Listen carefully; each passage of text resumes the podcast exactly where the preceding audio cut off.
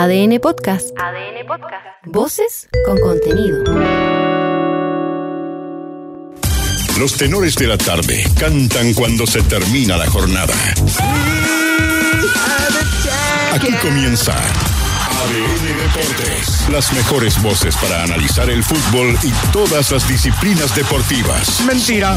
Los tenores de la tarde. Un mix de información, comentario, humor y mucha picardía.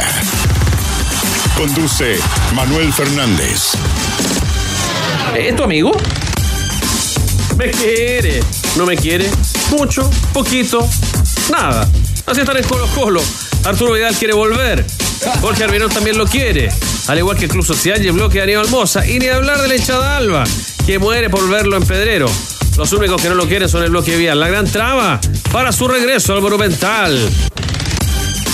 Y ojo que se podría convertir en rey de copas. Atención, porque América de Cali está cada vez más cerca de asegurar al Rey Arturo y pone mucha plata sobre la mesa. Pero no es el único club que le pretende, pues ahora se mete en el camino de un dormido Colo Colo. Olimpia de Paraguay también, que quiere al King en sus filas. Solo faltas tú. ¿Yo? Sí, eso le dicen en la U al último pasajero. Que falta la micro que conduce Gustavo Álvarez. Ya se resolvió que Luciano Pons será el 9 del equipo y ahora van por el refuerzo que le falta en la zona de volantes. Es opción Matías Sepúlveda y escuchamos a un ex azul que dice, yo lo conozco bastante. En la usanda bien carrileros. Y es que uno que corre por la franja derecha ya está listo en la tienda cruzada. Hoy se realizó los exámenes médicos y físicos Guillermo Soto, quien firmará contrato por dos años con Cruzados. También interesa otro que juega del otro lado de la cordillera. El bigote. Sí, el bigote. Matías Catalán. Estuvieron a la altura. La Roja Sub-23 tuvo un positivo a pronte para el próximo torneo preolímpico. Hoy el equipo que dirige Nicolás Córdoba derrotó a Bolivia con destacadas actuaciones de Luciano Ragueada y Lucas Asadi. Vuelvo a trabajar el martes, dicen, porque ese día será el último amistoso. Previo el viaje a Venezuela. Esta noche quiere levantar una copa. Es viernes, ¿por qué no? Y embriagarse de alegría. Claro, porque Alejandro Tavilo disputa la gran final del ATP de Auckland en Nueva Zelanda y buscará el primer título de su carrera profesional ante el japonés Taro Daniel. Y en el Rally Dakar, Chaleco López y el Nacho Cornejo siguen cuartos en sus respectivas categorías. Y en ADN.cl.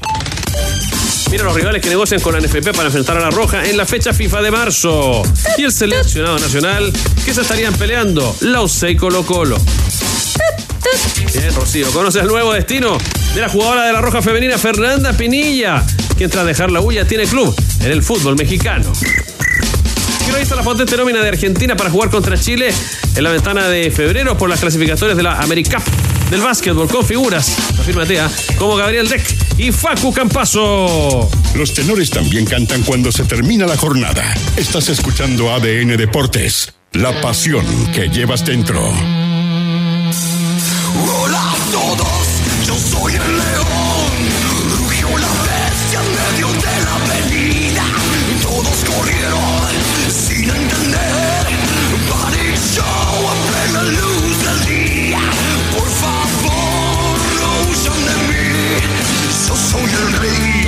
La canta en esta apertura de los errores de la tarde. Panic Show. Se llama la canción y ha generado polémica en Argentina. Porque esta canción sonó en la campaña política de Javier Milei, que resultó finalmente elegido presidente de la República. ¡Yo soy el león! De hecho, la renga había dejado en algunos conciertos de tocar esta canción, pero ayer el grupo volvió a interpretarla. Y luego de uno de los estribillos, el cantante Gustavo Chizo Napoli emitió unas palabras dedicadas al presidente. Atención, Javier. El león se quiere comer a la casta y resulta que están todos al lado tuyo. Vociferó el frontman mientras la banda siguió tocando la canción ante el favor de su público en el cilindro de Avellaneda. No Ahí fue la cita. hay sí. plata. Parece que, claro, Milei pagó derechos eh, para poder utilizar esta canción en su campaña, pero, Pero- a la renga no le gustó Para nada. el curso que tomó. Está claro que, que Milei no. Para nada y, está bien. La, re- la- la renga es una religión en un sector importante de Argentina. Es una de las bandas más populares de- del rock and roll trasandino, lo que ellos llaman el rock nacional. Así que, eh, amor, ya pasó el primer mes de Milei. ¿eh? Vamos a ver cómo, cómo llega a marzo. Lo escuchaban ustedes, es Danilo Díaz en esta versión de los terrenos de la tarde. También Andrés Fernández, ¿cómo le va Andrés? ¿Qué tal? ¿Cómo estás? Buenas tardes. Con algunas noticias, como ver, por sí. ejemplo el homenaje que se le hizo a Franz Beckenbauer eh, por parte del Bayern Múnich, que hoy día jugó frente al Hoffenheim, partido de la Bundesliga en el reinicio del torneo alemán, ganó 3 a 0 el Bayern Múnich. Ah, mira. Y así que un homenaje para el ex eh, defensa central de la selección alemana, que fue sepultado durante esta jornada. Recordemos Bayern que falleció a los 78 años en una ceremonia íntima. Y el próximo viernes, ¿Ya? el Allianz Arena va a ser un escenario un gran homenaje transmitido Ah. por la cadena de televisión alemana. Y además, el- en el municipio de Múnich y en un edificio se encuentran libros de condolencia disponibles para dejar su, o su cariño, su saludo a la familia de Franz Beckenbauer. Ya. No fue un funeral masivo como en su momento se, se propuso del Bayern Múnich. Claro, va a, estar- va a existir este, este homenaje, pero el homenaje, el funeral ya fue de manera íntima con la familia y también algunos amigos del ex de- defensor y técnico de la selección alemana. Es lo que ellos querían, ¿cierto? Exactamente. Bueno, tendrá que eludir a buenos zagueros centrales también, nuestro protagonista de la pregunta del día. ¿Podrá Fernando Sampedri convertirse este año en el máximo goleador histórico de la UC? A 16 tantos decíamos nomás, ¿ah? A las 14 horas de Rodrigo Barrera, el máximo goleador histórico de la Católica. Yo Si creo que no. ¿Tú crees que no, Rodrigo? Bueno, O sea, sí, no, digamos. no, pero. Si lo logra, ¿será el mejor delantero o el más importante en la historia cruzada? Mira la. Averigua antes de preguntar ¿Qué le tonterías. Sí, sí, sí. A ustedes se le WhatsApp de ADN más 569-7772-7572. ¿Qué opinas tú, tenor del pueblo? A ver, eh, algunos da- datos. Ser el primer tetra goleador de la historia del fútbol chileno ya le lo pone en una, en una esfera diferente. Eh, quizás no será Moreno, que era, de esos 10 a la antigua, era un 9 prácticamente José Manuel Moreno, que es el más grande extranjero que vino al fútbol chileno. Eh, está el Beto Acosta, no solamente por los goles, sino que por lo que transmitía, por lo que generaba. Pero se, se- está el, el Laric Hurtado, la campaña de Laric Hurtado, la del 84, pero sobre todo la del 87.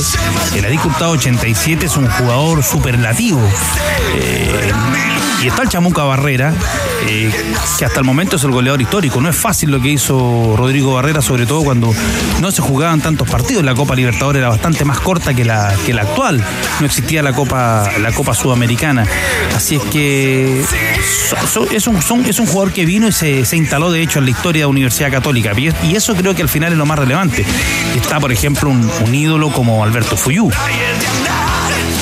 Claro que sí. Bueno, vamos a 21, verlo. 21 goles para el Larico Hurtado del año 87. Ah, bueno, vale, va el dato para Y el gol a Naval de Talcahuano en Santa Laura, el gol del año. Golazo, ¿ah? Sí, claro, lo recordamos. Bueno, la pregunta está planteada. ¿Podrá Fernando Sampedri convertirse este año, el 2024, en el máximo Sí, goleador pero sí, el goleador parcialmente. de la Católica? No me distraiga, por Rodrigo, si ya sabemos de su opinión. Está a 16 goles nomás. De Rodrigo Barrera. Si lo logra, será el mejor delantero, el más importante en la historia cruzada. Entre todo ese Olimpo que citaba Danilo. Te esperamos, como siempre, con tu nota de voz al más 569-7772-7572. Y disfruta esta temporada. Como más te gusta, encuentra todo lo que necesitas para refrescar tu hogar con el nuevo especial verano de Easy. Llévate todo en ventilación, piscina y camping a los mejores precios. No te lo pierdas, Easy. Renueva el amor por tu hogar. El capitán de siempre.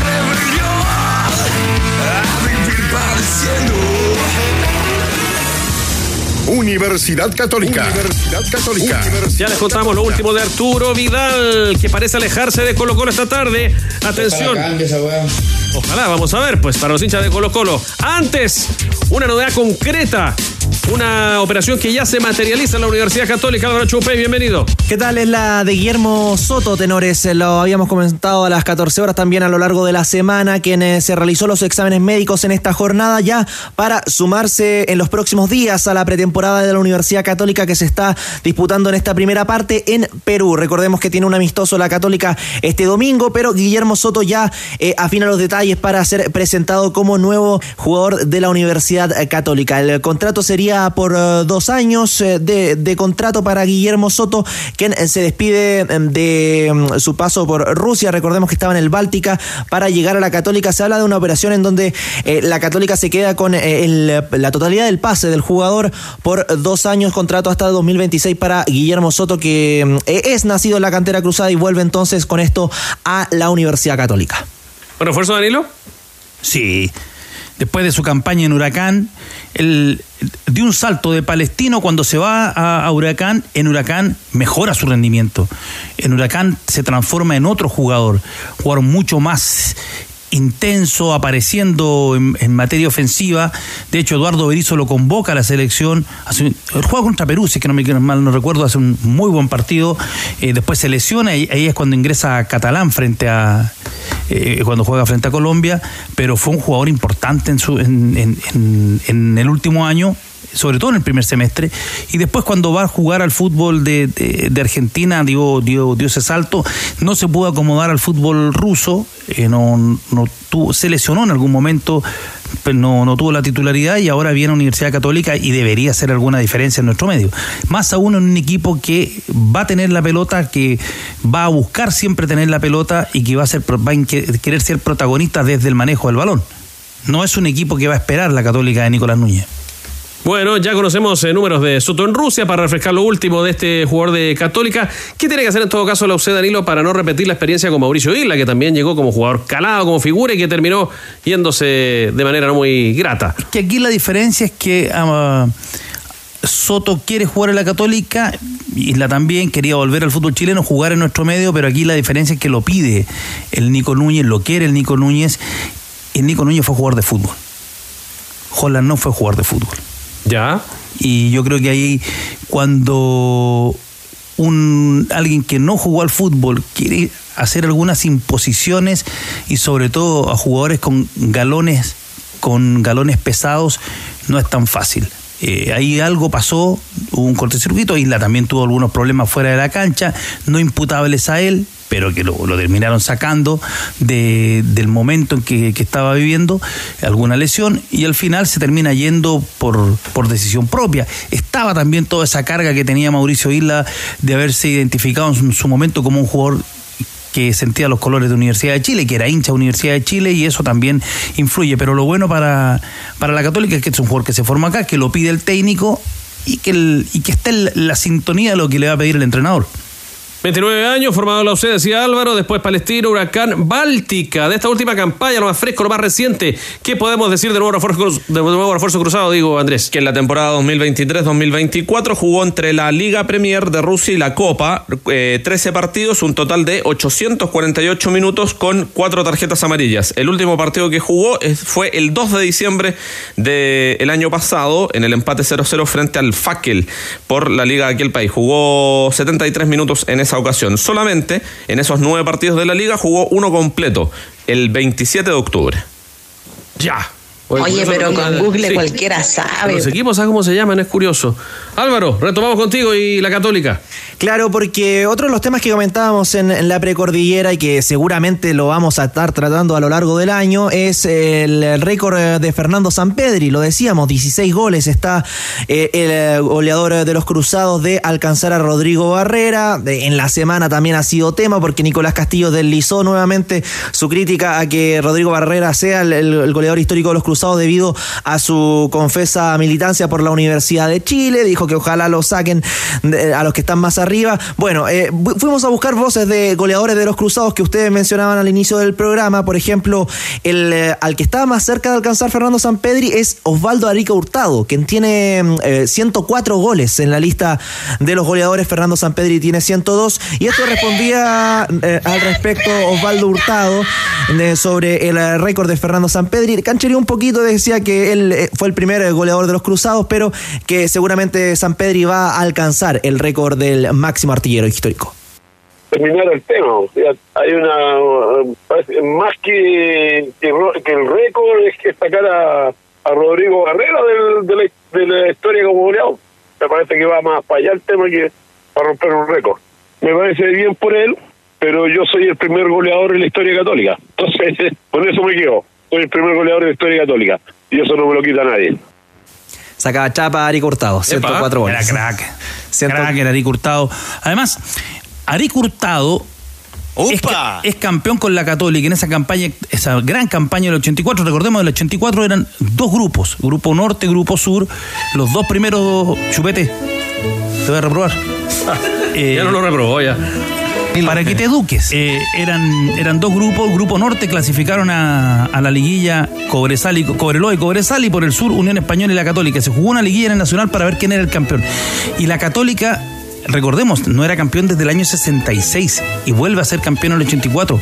La Católica se había ido al descenso el año 73. Vuelve el 75, el año en que se inician las protestas. Y, no, en el 75 no se había iniciado nada, al contrario. Al contrario, el año 75 la cosa era brava chupete. Está desarrollada ya. Eran, eran, los, tiempos, del mundo. eran los tiempos de la Dina y del Mamo.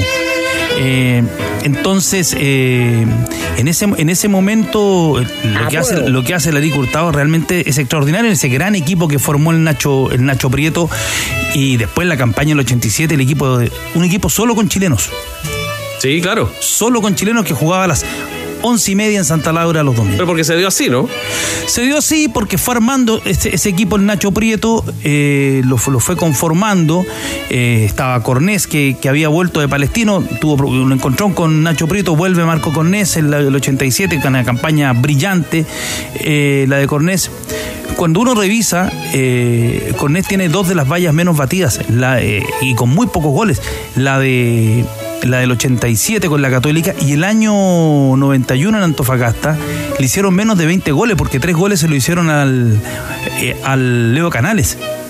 ¿Te recuerdas cuando los jugadores iban a préstamo y no podían jugar contra sí, claro, contra sus clubes claro, de origen? Y no pudo venir a jugar contra, contra la Católica el, el, el Cofo, Marco Cornet, que en paz descanse, pero realmente era un. El, esa campaña de la Católica, el equipo del 87, se dio que eran puros jugadores eh, nacionales y fue un equipo que, que dio masacre. Me recuerdo un, al Cobreloa que estaba jugando la semifinal de la Copa Libertadores, era un equipazo, le dio una paliza en Santa Laura.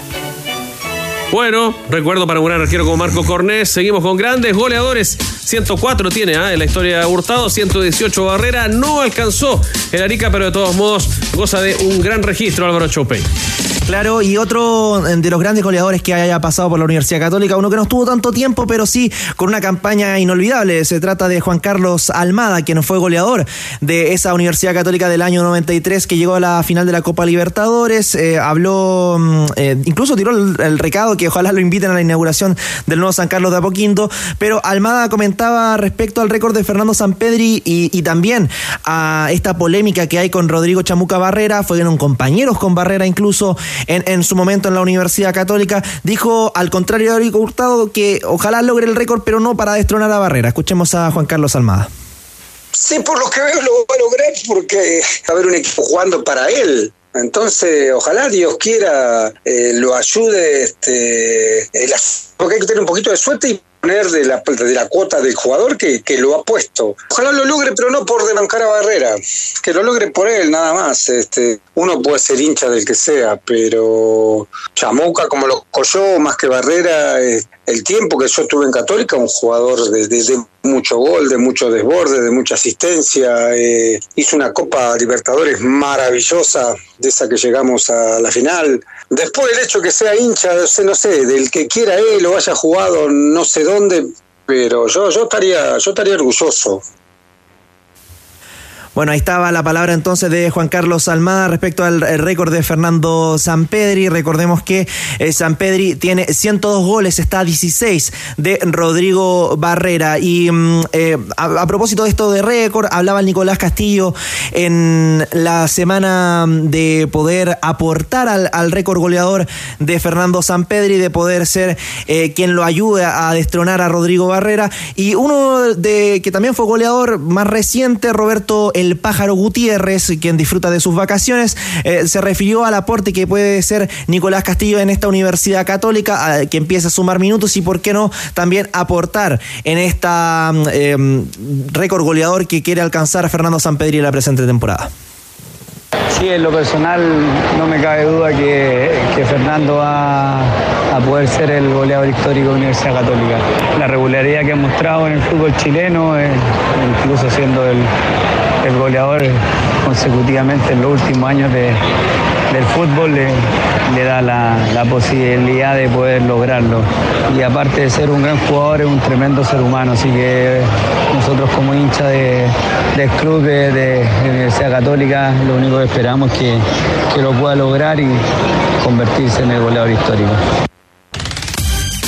Parece que todo se da, ¿no? No vale si este partido el domingo frente a Sporting Cristal. Son solo compromisos oficiales. lo que puntúa, ¿cierto? Exacta- exacta- exactamente, son compromisos oficiales. Los 112 goles que lleva Fernando Sampedri como el tetra goleador del campeonato y quiere ser el goleador histórico de la Católica. Lo que valen son los puntetes nomás. Y recordemos que hace. ¿Cuántos viernes dijimos acá que venía Guillermo Soto?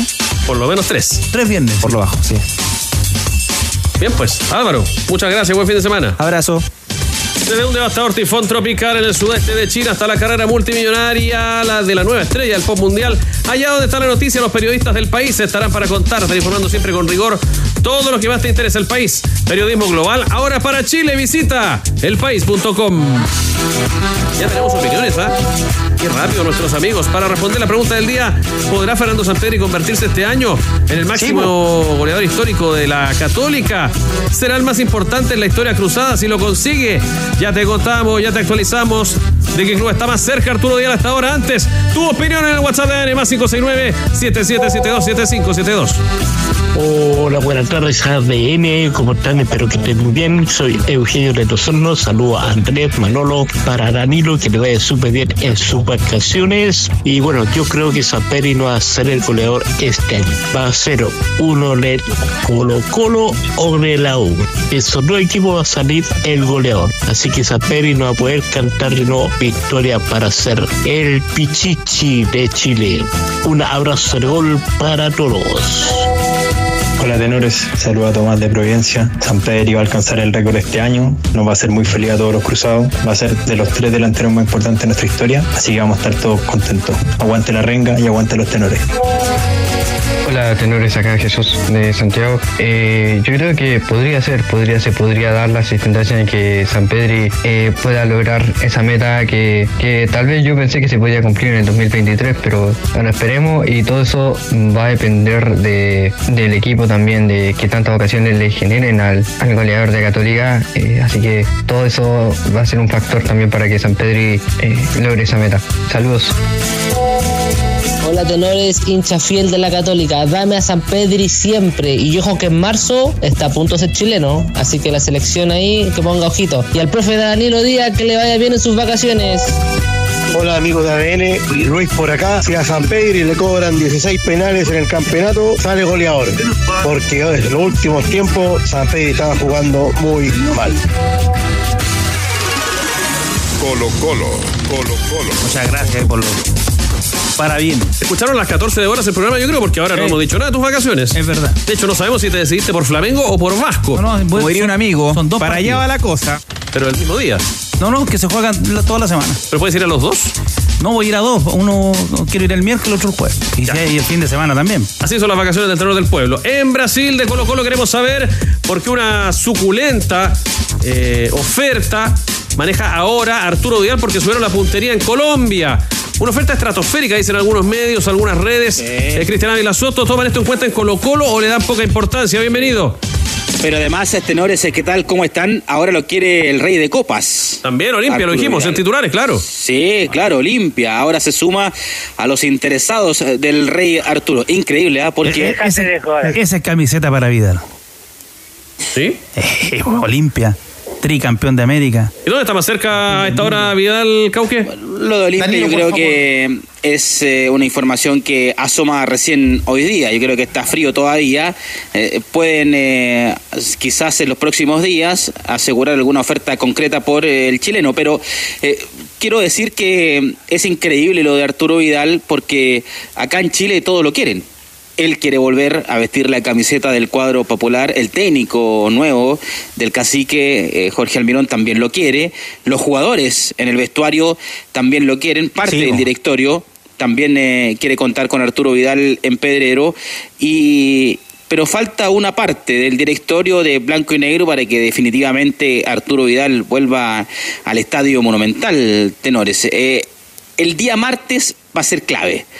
Muy clave porque se va a juntar la comisión de fútbol vía virtual, eh, reunión telemática, y allí el Club Social Deportivo Colo Colo es donde va a proponer y dejar sobre la mesa directiva de Blanco y, Negra, Blanco y Negro Tenores la propuesta de reforzar el equipo con Arturo Vidal. Y ahí va a comenzar el debate porque también se suma el bloque de Aníbal Moza, que también quiere al Rey Arturo, y no así el, el bloque que hoy administra Alfredo Stowin en Colo Colo. Entonces allí va a comenzar el debate y realmente seguramente ahí ya se va a cortar el queque porque mm, o inician negociaciones o definitivamente eh, el Rey Arturo no va a llegar al estadio monumental, Tenores. ¿Estará a tiempo el martes Colo Colo o esto corre más rápido, crees tú, Danilo? Tiene que ponerse la alcalina luego, ¿no? Si no se les va a escapar. Va a pasar el llevador y se la lleva. Entonces es, es necesario. Yo vuelvo a trabajar el martes. Es necesario que Colo Colo. Bueno, es que en estos tiempos de, de mercado de pase no hay fin de semana. Eso no, no existe y lo, lo sabemos. En fiestas pa, en fiestas de fin de año, por ejemplo, no hay no hay no hay fin de semana. El que pestañea pierde, dices tú. Sí. El teléfono está operando de manera permanente. Y va a Yo estar, fíjate, buena, la Cauque, reunión, que- va a estar ¿sí? buena la reunión también, Tenores. Agregar un datito nomás, eh, porque, porque digo que va a estar eh, buena, entretenida. Bueno, siempre, en todo caso, siempre pasa algo en estas reuniones de blanco y negro. Porque Juan Carlos Gaete, por ejemplo, partió a préstamo a, a Deportes Copiapó y no pasó por directorio. ¿Ya? Entonces, eso va a generar también un, un conflicto, quizás, en la interna de, de blanco y negro, porque todo tiene que pasar por el directorio.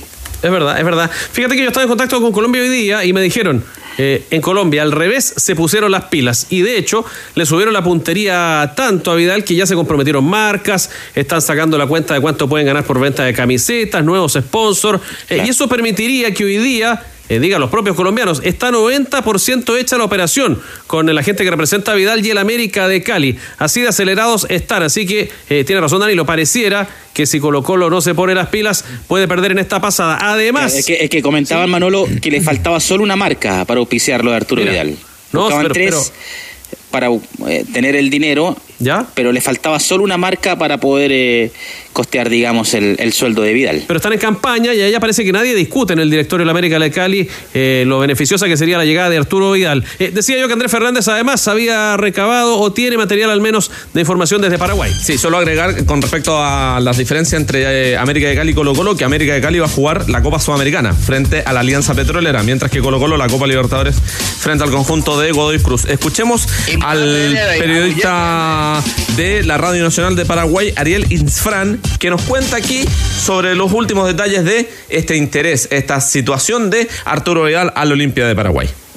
Olimpia que ha levantado la sanción que tenía en FIFA, ha solucionado sus inconvenientes. El día de ayer de manera oficial el presidente ha manifestado de que ya puede contratar el club. Ha hecho algunas incorporaciones, ya empezó a contratar jugadores. Hoy contrató justamente al delantero argentino, Lucas Prato, que llega al país y también hubo un interés de Olimpia hacia Arturo Vidal. Olimpia consultó justamente las pretensiones del futbolista chileno. Hay un interés y realmente generó una expectativa muy grande aquí en el país acerca de esta situación, acerca de este interés que demostró justamente el Club Olimpia hacia Arturo Vidal. En estos momentos el presidente se encuentra de vacaciones, pero de igual forma, paralelamente a eso, continúa trabajando con el tema de las incorporaciones. Sería sin ninguna duda el fichaje bomba que pueda llegar, si se llega a dar justamente esta contratación del Club Olimpia con Arturo Vidal. No lo descartan totalmente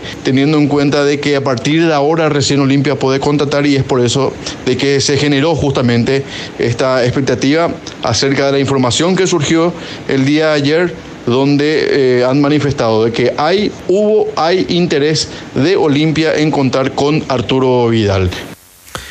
Miguel Cardona se llama el presidente de Olimpia y Lucas Prato llega como jugador libre, porque tuvo un paso en Defensa y Justicia y después en Vélez, pero llega como jugador libre, o sea, un beneficio para el conjunto paraguayo. Los otros refuerzos, Carlos Espínola, que es lateral, Hugo Benítez, que es central, Rodney Redes, que es un delantero, y lo ya se- señalado Lucas Prato, también el ex delantero de River Plate. Y Vidal también está libre. Sí, pues. Además. Siempre hay un Benítez en Paraguay, ¿eh? Siempre. Como un Moreira en Uruguay. Sí. Oye, eh, Olimpia decía el colega Cauque que ya se liberó con la FIFA y puede entrar a negociar. Eh, con los también, ¿no? Sí, Colo Colo. Cuando pague. Claro, cuando pague, pero me comentaban que de aquí al lunes eso va a quedar todo zanjado. Colo Colo va a pagar esos 400 mil dólares. Es solo un eh, tema, un trámite administrativo.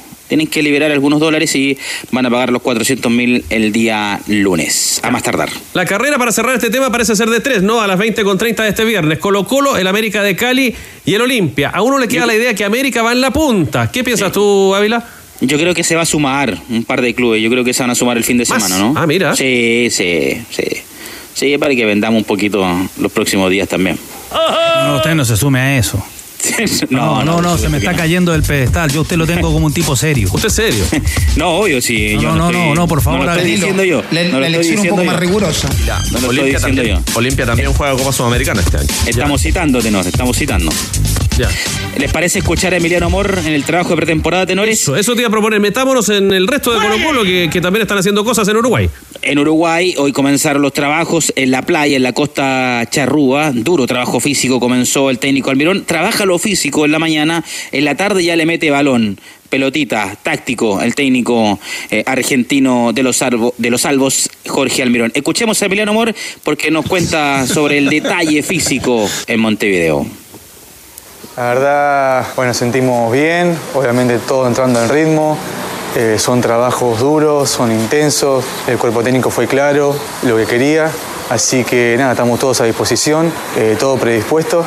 Obviamente el trabajo en la arena son muy fuertes, son muy duros, pero sirve también para sacar ese plus que vamos a necesitar seguramente en todo el año. Este trabajo también sirve para la mentalidad, que cuando sabes que no podés más, tenés que dar un plus igual. Obviamente sirve para lo físico, pero mucho más para la cabeza. El cuerpo técnico fue claro en ciertas cosas, así que nada, nos estamos conociendo y toda esta pretemporada acá en Uruguay, que estamos todos juntos todo el día, nos va a servir mucho para armar el grupo y para saber a qué camino vamos a seguir y lo que decida el técnico y el cuerpo técnico, obviamente todos nosotros vamos a estar empujando. Mira, a ver, voy a chequear, ¿ah? No, pero esto es buena fuente. Lo de la arena, el trabajo hoy día en Uruguay no estaba programado. A ver, me dicen, porque los hicieron. Porque las canchas no estaban en condiciones. Por eso Colo Colo se fue a la playa, tenor, es increíble, ¿eh? Mira. Sí. Era algo Sí, que reclamaba ayer Gustavo Quintero después del, del partido También, de, ¿verdad? de Poco serio, poco ¿Estaba serio. reclamando Quinteros? No se lo creo.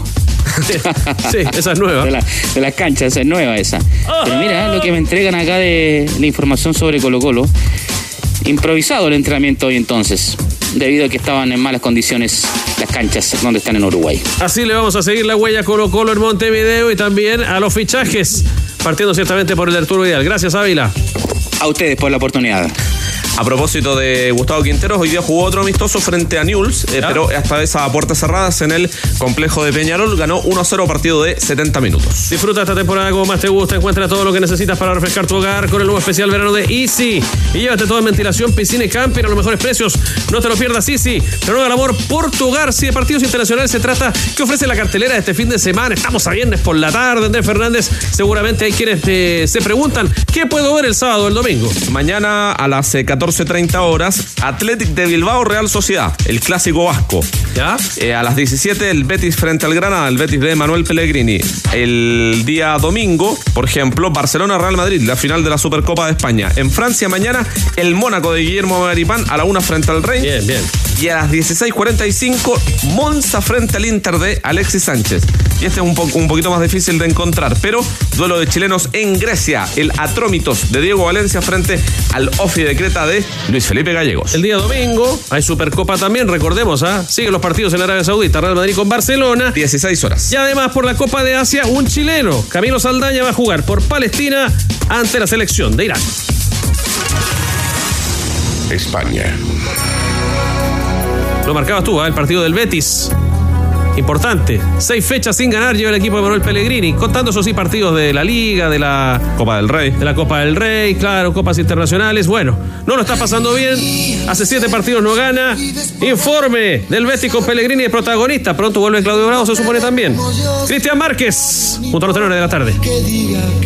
El ingeniero no lo pasa bien en España. 37 días sin victorias, eliminado de la Europa League en fase de grupos y fuera de los puestos de clasificación a Copas Europeas. La última vez que el cuadro supo de victorias fue el 6 de diciembre del año pasado, cuando derrotó por 2 a 1 al modesto villanovense de la cuarta división del fútbol español, en el marco de la segunda ronda de la Copa del Rey. Sin espíritu ni exigencia, esas fueron las palabras del mismo Manuel Pellegrini para describir el pobre partido que hizo su Betis ante Alavés en la derrota y posterior eliminación del cuadro verde y blanco de los octavos de final de la Copa del Rey. Sin embargo, Pellegrini no se inquieta y añade que el actual momento es parecido al de la temporada pasada. Exactamente igual que el año pasado, que estaba todo exactamente igual, la campaña es más o menos parecida, tenemos tres puntos menos este año que el año anterior, si ganamos a Granada vamos a quedar con los mismos puntos, el año pasado comenzamos con Celta perdiendo en casa 4-3, estábamos eliminados de la Copa del Rey con Osasuna aquí en casa, estamos eliminados de la Copa del Rey, así que las de temporada son muy parejas, no le gustaría siempre no pasar estos baches de resultados, pero lo tienen todos los equipos y estamos creo, absolutamente dentro de la expectativa, así que no hay ni crisis ni nada que se pueda aparecer con todo lo que sabemos que este club vende externamente.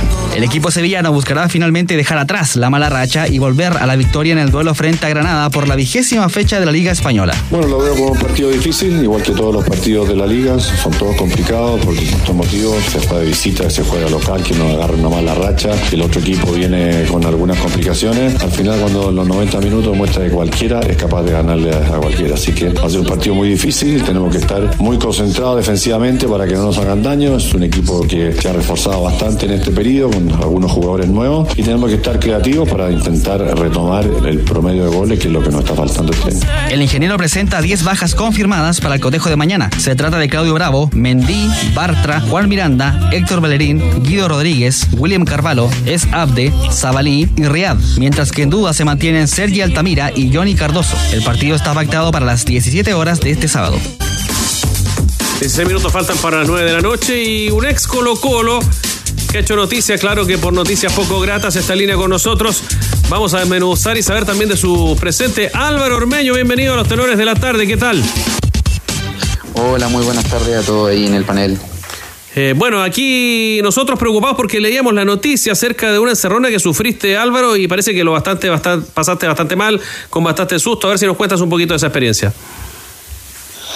Bueno, sí, eh, son cosas desagradables para hablar. Me imagino que estaba en un panel de deporte, pero, pero sí desagradable. Creo que nadie está, está al margen de, de pasar una situación como la que vivimos. Yo iba camino a buscar a mi hija menor a- al aeropuerto que venía de su gira de estudio.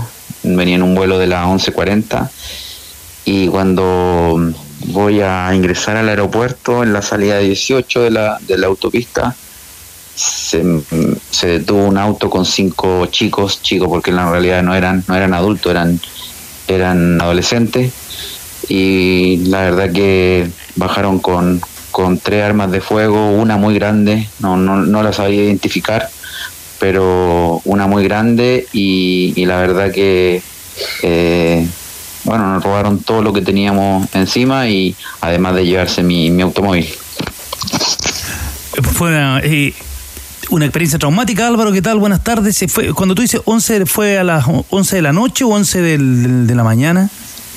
No, no, 11 de la noche. Ya. 11 de la noche. Ya, perfecto. O sea, una zona muy con muy poca luz. eh, eh, hay, uno pasa muchas veces a esa hora cuando va al aeropuerto y realmente es muy, muy solitario. Eh, me imagino que, que fue muy, muy traumático, muy duro. eh, ¿Y cómo está tu familia? Eh, mira, gracias a Dios no, no fuimos golpeados, entregamos inmediatamente todo lo, lo que teníamos encima y mi señora, a mí, no sé si soy un experimentado en este tema, pero a mí es la tercera vez que me sucede. Eh, ya en el 2018 me robaron un auto, el 2020 previo a la pandemia, cuando venía llegando de Argentina, eh, también me, me robaron, ahí donde fue más traumático porque nos golpearon mucho, golpearon mucho a mi hermano, golpearon a un amigo, nos dimos vuelta en el auto tratando de, de arrancar. Y, y esta vez mi señora que nunca había eh, sufrido un episodio así, ella quedó bastante eh, consternada porque porque con ella fueron un poco más violentos, ya que ella tenía joyas, así es que la, le- la tironearon mucho, la garabatearon bastante, y, pero como te digo, gracias a Dios eh, no, no, no nos dispararon, eh, se llevaron todo, como te digo, eran, eran unos chicos, unos adolescentes, no creo que hayan tenido más de 17 años, en los cuales había una mujer también, que fue la que más agredió a mi mujer, que también no pasaba los 25 años. Pero bueno, estamos, estamos inmersos hoy eh, en una sociedad violenta. eh, está todo muy fuera de muy fuera de sí, la gente está muy muy estresada y, veo también que que el gobierno no sé si no es que no quiera hacer algo, sino que, que hay poca hay poca vigilancia. Yo me bajé, me acerqué al aeropuerto como pude, una persona que me alcanzó en una van que venía atrás, que se quedó en shock, eh, mirando cuando nos robaban el auto, y él después me alcanzó porque nosotros no teníamos teléfono, no tenía nada para comunicarnos, me sacaron los relojes, me sacaron todo, y, llegué al aeropuerto y no encontrábamos carabineros por ninguna parte. Así es que, gracias a Dios, tengo un, tengo un, un amigo de muchos años que hoy es capitán de carabineros. Me conseguí un teléfono con un apoderado de mis compañeros, de los compañeros de mi hija.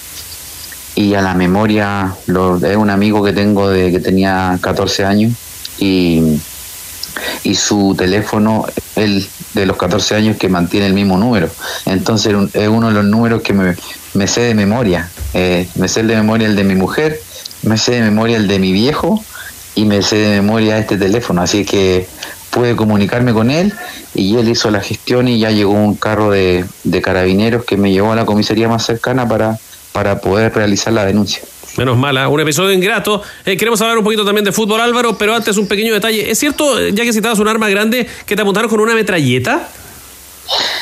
Sí, una, una otros me- algunas personas que vieron el video me decían que un fusil, yo no sé cómo se llama, pero a mí era lo más parecido a una metralleta. Fue cuando, cuando el chico no encontró mi billetera, que yo le contesté de mala forma también porque me, me estaba obligando y le dije que la, la- billetera estaba dentro del auto. Entonces le respondí de mala forma y él se devolvió al auto y sacó eso. Y ahí me fui, me fui a negro. Yo pensé que me disparaban. La verdad que, que fue un momento muy, muy triste porque uno, al temer por su vida, tengo hijos, tengo tantas cosas por, por todavía vivir o quiero mucho vivir, tengo mucho miedo a la, a la muerte y, y en ese momento eh, la verdad que temí por mi vida.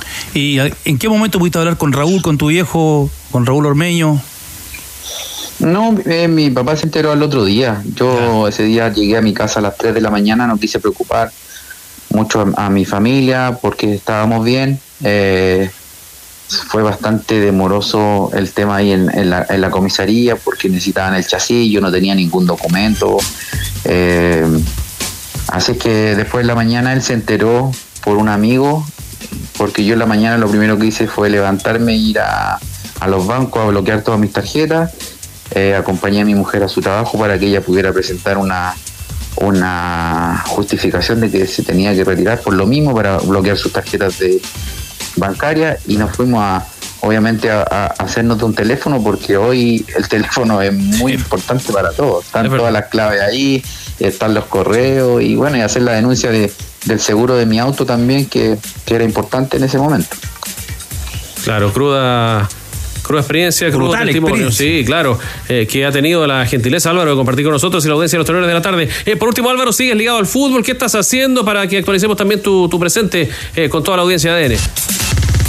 Bueno, yo estoy en Colo Colo trabajando en las inferiores, soy entrenador de la categoría sub-15, así es que ahí ya estoy hace siete años que estoy trabajando en el club en la, en la parte formativa. Qué bueno para despejarse con, con los niños. Gracias Álvaro ah, por, por este testimonio, por compartir estos minutos con los tenores de la tarde y ojalá que sepamos de ti también con experiencias deportivas positivas en adelante. Bueno, muchas gracias por escuchar. Un abrazo grande. Gracias Álvaro Ormeño y desde un devastador tifón tropical en el sudeste de China hasta la carrera multimillonaria de la nueva estrella del pop mundial. Allá donde está la noticia, los periodistas del país estarán para contarte informando siempre con rigor todo lo que más te interesa el país. Periodismo global, ahora para Chile visita elpaís.com.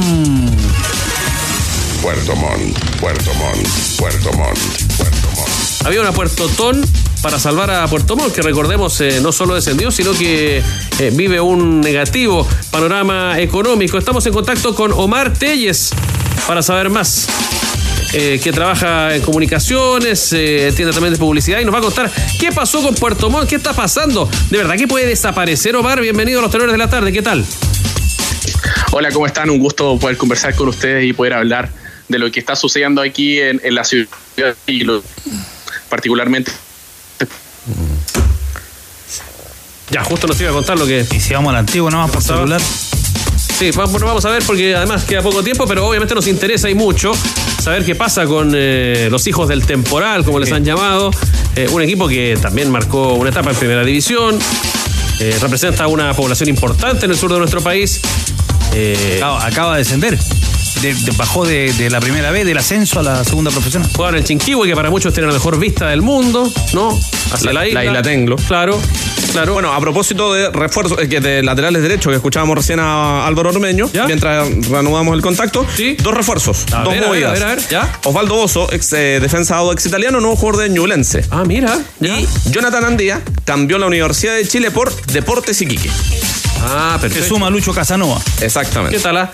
Así ganamos tiempo con el eh, representante de Puerto Montt que estaba recién en línea, nos estaba contando qué pasaba con el equipo, encargado de comunicaciones, también de marketing, publicista Omar Telles. Adelante, por favor, continúa con tu relato. Hola, ¿cómo están? Nada, explicarle un poquito lo que pasa aquí en, en la ciudad y particularmente con Deportes Puerto Montt. Eh, bueno, durante esta semana estuvimos trabajando alrededor de casi 10 días, en realidad. Esta semana estuvimos trabajando en lo que es la Puerto Ton. Primero que todo, nosotros, eh, yo me acerco al Club Deportes Puerto Montt para, para asesorarlo de forma gratuita. Yo soy socio de Deportes Puerto Montt hace ya un tiempo. Eh, todos, todos sabemos lo que, lo que pasó con Deportes Puerto Montt y si no, le hago un pequeño resumen. Bajamos a, a la segunda división y con eso también eh, aparecieron los trapitos al sol y esos trapitos al sol eh, lamentablemente eh, no le gustó a ningún hincha, se debe mucho dinero y además del, del dinero que se debe también, eh, particularmente con urgencia, teníamos que reunir un dinero para, para pagar al, al personal administrativo de Deportes Puerto Montt, a utileros, a finiquitos, imposiciones. Nos vimos con, con, el, con el lazo en el cuello y tuvimos que, hacer algo. Eh, ahí es donde nace la campaña, eh, se llama como concepto Juntos Somos Más Fuertes. Primero, la- se co- con, consistía en dos etapas. La primera etapa era invitar a los hinchas a hacer, a esos hinchas que aún no eran socios, a hacerse socios. Lamentablemente, este último tiempo Deportes Puerto Montt se alejó mucho de sus hinchas, se alejó mucho de la ciudad en sí.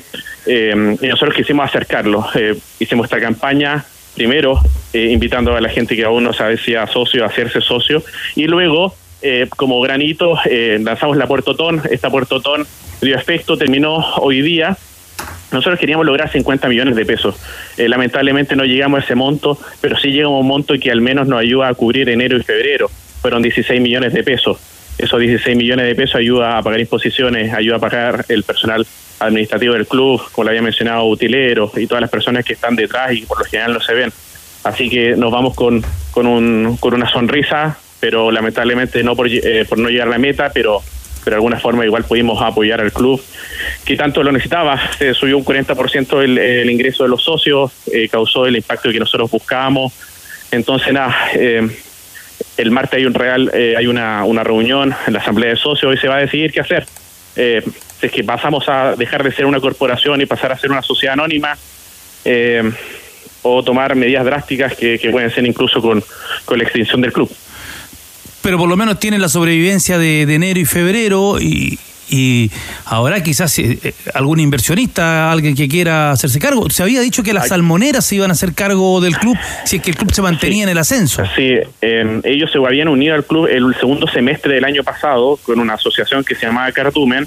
Ellos inyectaron dinero al club, pero lamentablemente quienes estaban dirigiendo al club eh, no hicieron los gastos adecuados o lo que habían prometido al- a la asociación, al Cardumen, que era una asociación de distintos salmoneros que ponían un monto en particular, que eran 25 millones, pero lamentablemente se usaron para malas prácticas y conllevó a, a este descenso y ahora estar hablando de este esta noticia que no nos gusta a, nin- a nadie, ningún hincha de Puerto Montt, a ningún ciudadano de Puerto Montt que eh, respondieron a la campaña y de alguna forma también nos pudieron ayudar y cooperar.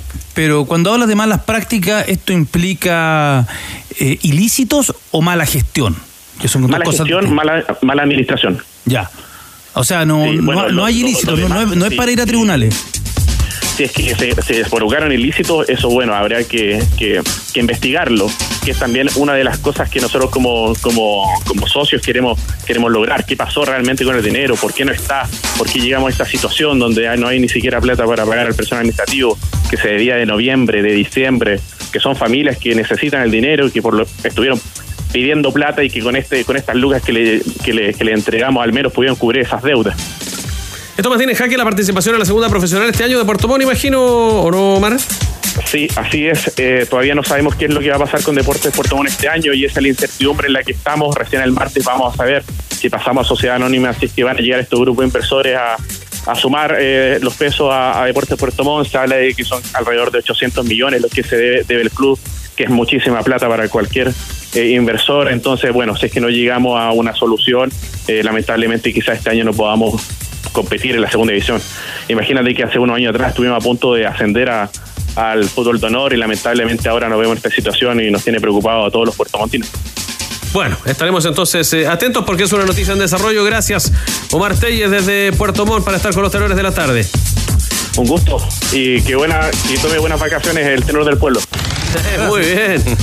Ya, con muchos saludos. ¿ah? Gracias a Omar Telles, que desde Puerto Montt nos contaba lo que está viviendo el equipo tras una eh, insuficiente suma recaudada, aunque le dio valor obviamente en la Puerto Tom para el futuro del club. Nos vamos a un minuto de las 21 horas, muy pendientes por la noche de lo que va a pasar con eh, Alejandro Tavilo en el ATP de Auckland, en Nueva Zelanda, en el tenis, Andrés. Sí, y dos despedidas en la Unión Española. Eh, Leandro Gárate, que se va a Huracán, y Luis Mejía, que vuelve a Nacional de Montevideo. Ah, mira. Gárate entonces no va a Colo Colo, que alguna vez también sonó. Exactamente. De Huracán de Argentina. Y se confirmó el reemplazo de Leandro Hernández por Felipe Chamorro en la sub-23, comunicado de la ANFP hace un ratito. Listo, editó Diego Sáez. Colaboró Cristian Márquez en la producción. Chupete en la puesta en escena. Que le vaya bien en sus vacaciones, tenora. Muchas gracias. Que descanse. Se va con hartos saludos y parabienes. Bajamos el telón. Los tenores vuelven mañana para otro auténtico show de deportes. Revive este capítulo y todos los que quieras en adn.cl en la sección podcast. No te pierdas ningún análisis ni comentario de los tenores ahora en tu plataforma de streaming favorita.